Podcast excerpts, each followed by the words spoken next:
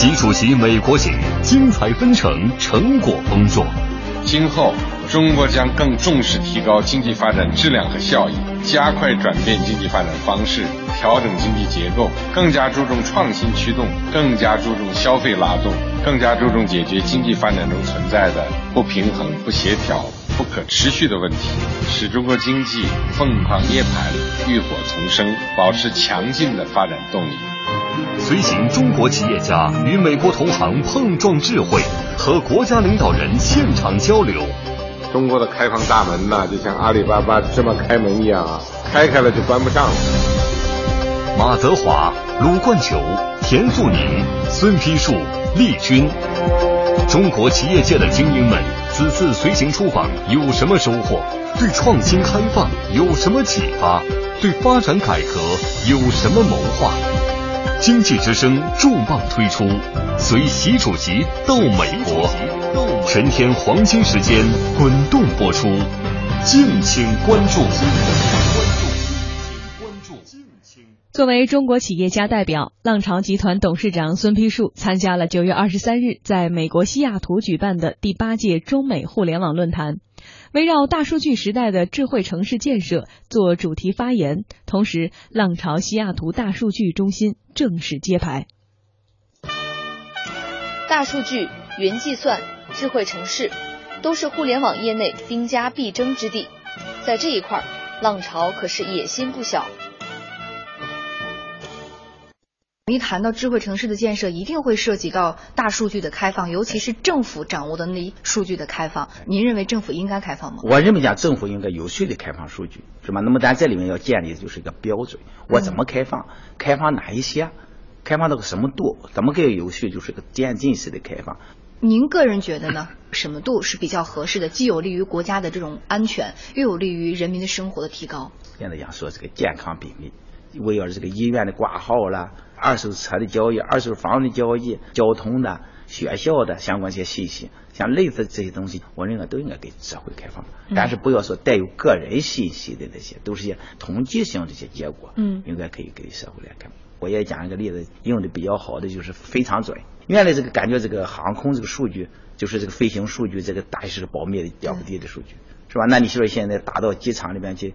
你要问航空公司飞机准点晚点了，哎，这不停在问，是吧？也没法跟他回答。嗯，那现在用这么个 A P P，航管局把这数据开放了，嗯，这不就挺好的一个模式了吗？在未来有什么？我们现在所以我们现在讲说一方面我们叫云中心建设，把这个守住它，并且做的规模越来越大。我们希望经过三年的努力，服务器我们进到全球前三类去。那么另一个层面，我们希望在政务云市场。我们 number one 能第一，说我们要做三百来个城市，我们要拿下两百个大企业，那么这是我们现在讲一个大的一个目标。云服务也是个大的一个趋势，是吧？大家都在做云服务，个人有所不同，我们就专注在政府跟大企业，这是我们的优势。我们也不去给你中小企业怎么弄，那个人怎么弄，各种云怎么着，专注在我们这个熟悉的这个客户群里边推动我们相关的业务进展。说这样的话。即使有合作，你看现在那些用云的，他也没服务器，对，那我就希望我给你供服务器，你就别做服务器了。所以我刚刚说，其实阿里也是你们的合作伙伴嘛。对，阿里像百度、腾讯，这都是我们的合作伙伴，是我们大客户。那我们现在得把他们伺候好呢，叫他的云弄得越大，那我们的这个服务器就卖的越多。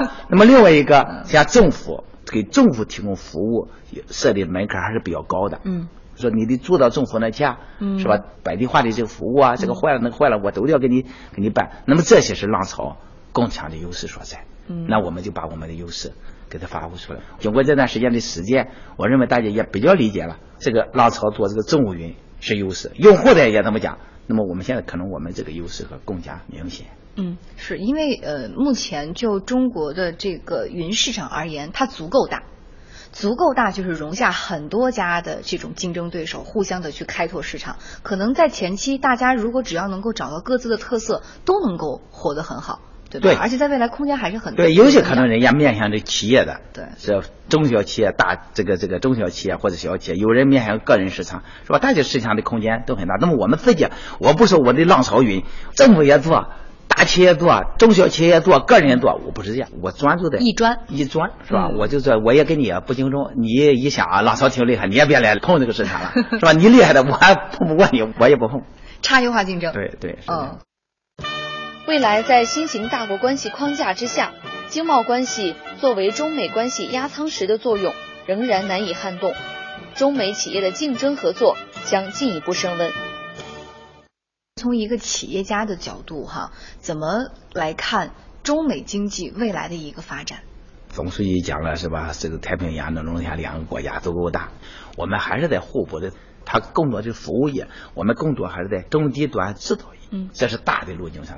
这里面当然也有竞争，也有合作，不能说为了竞争而竞争，找的哪些合作点，哪怕可能是一段时间的合作，也可能也是合作，对双方都会有价值。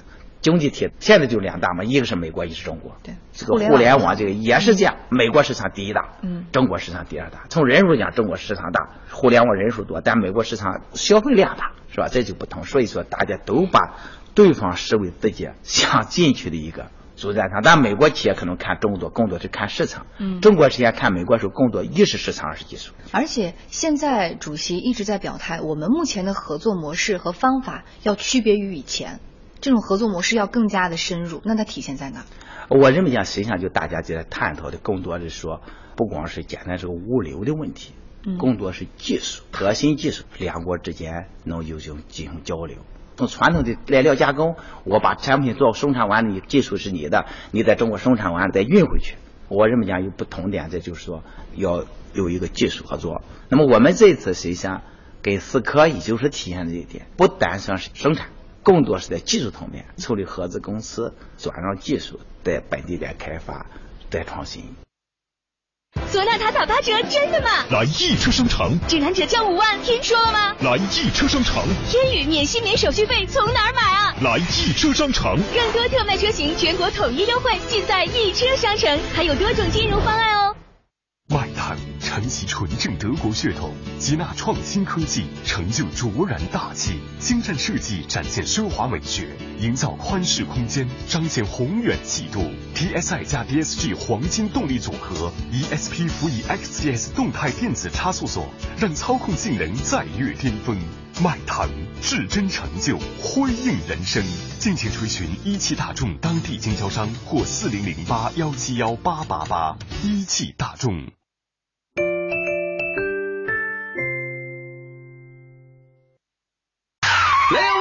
错啊！大家好，我是徐峥，开车别在路上斗气，小心才最保险。九月二十五日，港囧上映，路途再囧，有中国人寿一路守护。要投就投中国人寿。中国人寿电话车险四零零八零零七零零七。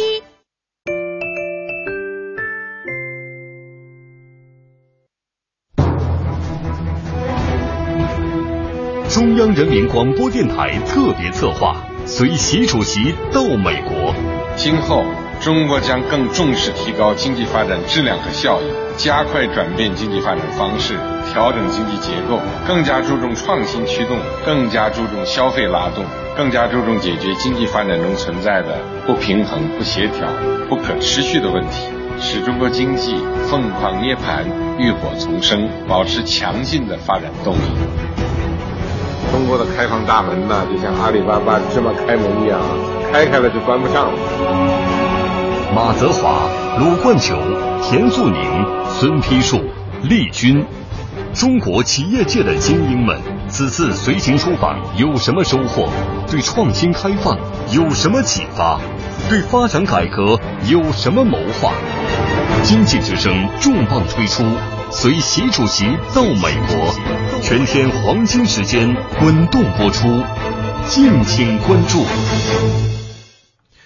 经济之声天下公司继续为您带来经济之声特别策划，随习主席到美国，云服务市场风生水起，无论是互联网公司运营商还是 IT 设备商，纷纷扎堆投入，阿里云、腾讯云、百度云、三六零云等等。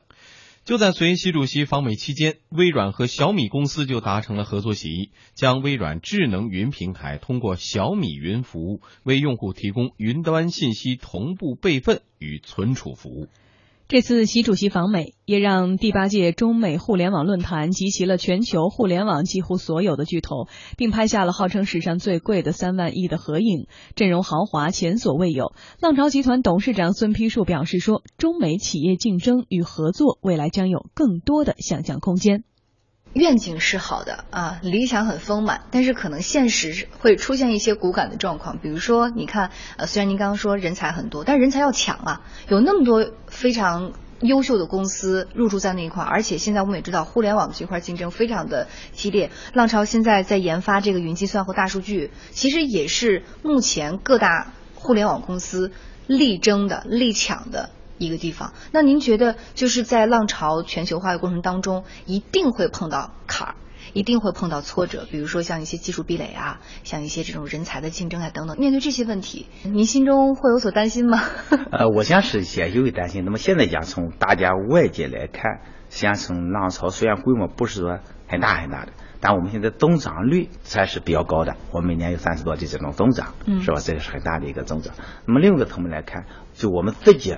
转型升级的这种结构，说我们一方面建这个云中心，嗯，那么另外我们来提供这个云服务，再一个提供大数据服务，包括政府数据的开放，这是很多人他感觉这是个很好的一个平台，嗯，他把自己的技术可以用这个平台做，因为现在你做这个产品，你最后还得有人来用，嗯，我们现在很多在那边找人，但首先你跟人家的收入各方面你得跟人家相对等，那么另外方面他感觉做完这个机会还是挺多的，嗯，是吧？这点从我们现在讲。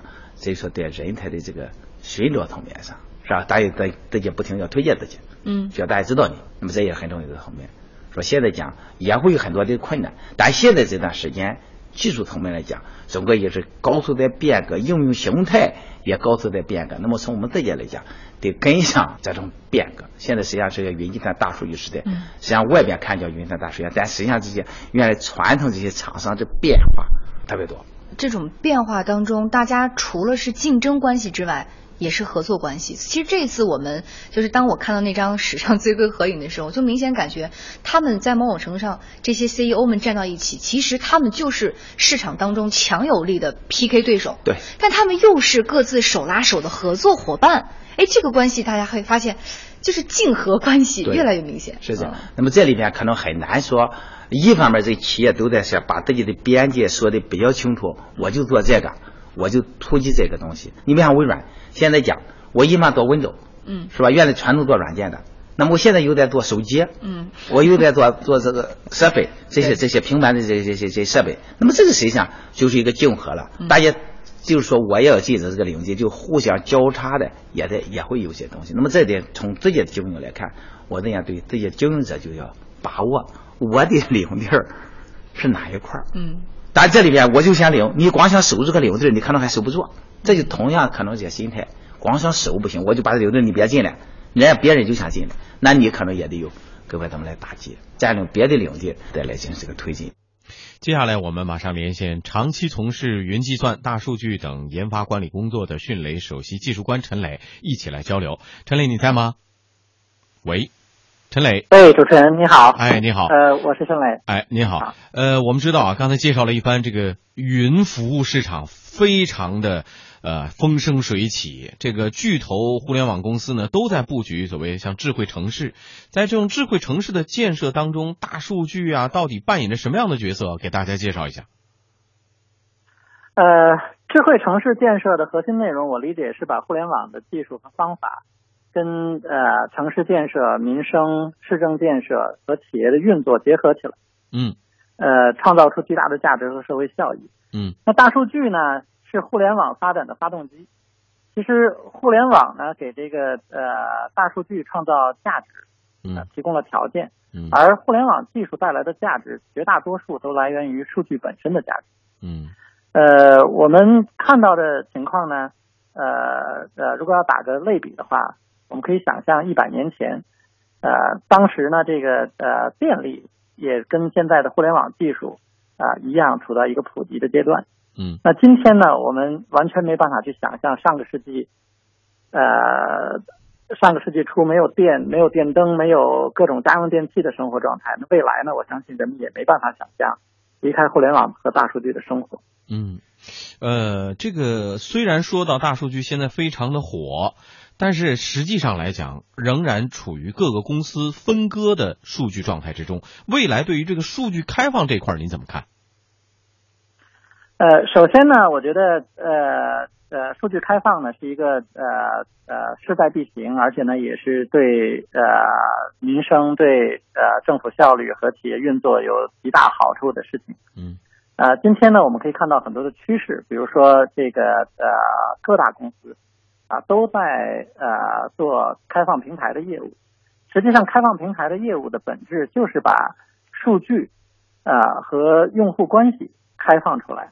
啊，给更多的企业和合作伙伴去使用。嗯，那么政府呢，也在不断的去呃打通这个呃各政府部门之间呃的数据啊，原来是有很多壁垒的。那么呃，我们看到这个呃金关工程、金重工程，其实它的本质啊，都是把呃数据更好的打通，然后呢，去把数据里面的价值发掘出来。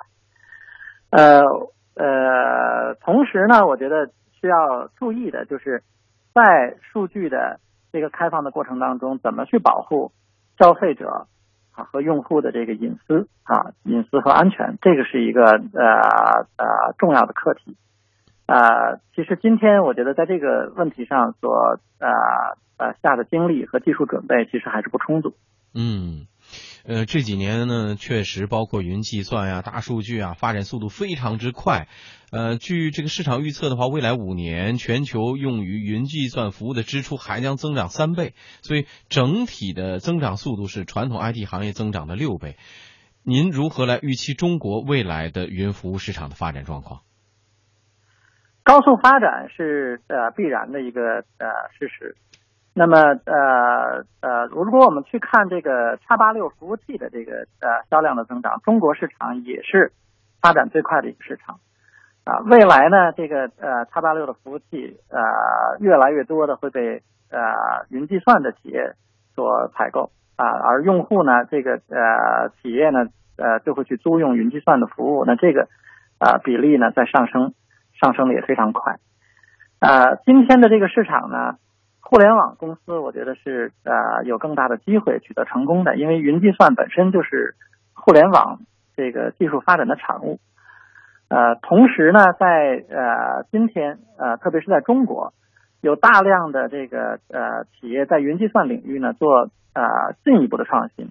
啊，今天的这个云计算的技术呢，我们认为是啊云计算一点零。啊，像网新，包括网新、迅雷在内的一些企业。啊，已经在啊呃通过引进众筹啊等等这样的方式啊去做云计算二点零，云计算二点零的整个成本会比云计算一点零还要啊低一半甚至一半以上，那呃呃会给这个整个云计算领域带来一个更大的变革。好，呃最后一个问题也请您呃简短的帮我们来解呃解释一下，如果中美企业在云计算或者大数据这个领域将来是怎样一种竞争合作关系？中国和美国的企业呢，在呃历史上呃是通过一些技术交流等等这些方式去做合作的。那么今天呢，有一个巨大的变化，就是资本市场。我们看到。中国的企业越来越多的去呃收购或者呃入股啊美国的企业，那么在云计算、大数据啊呃机器人啊机器学习、智能等等这些领域里面啊投资也是啊相当热的。呃反过来呢，这个呃海外的这些企业呢也都呃呃来投资中国的这些这个呃云计算的一些企业，特别是创新企业。那么这个呃资本的运作呢，可以加快技术的融合和交流。呃，我觉得今天的这个呃时代呢，呃，其实已经很难去区分这个中国的云计算行业和美国的云计算行业。我觉得呃呃呃是一个融合发展、高速这个呃呃互相借鉴的一个呃一个时代。好的，谢谢陈磊给我们带来的分析介绍。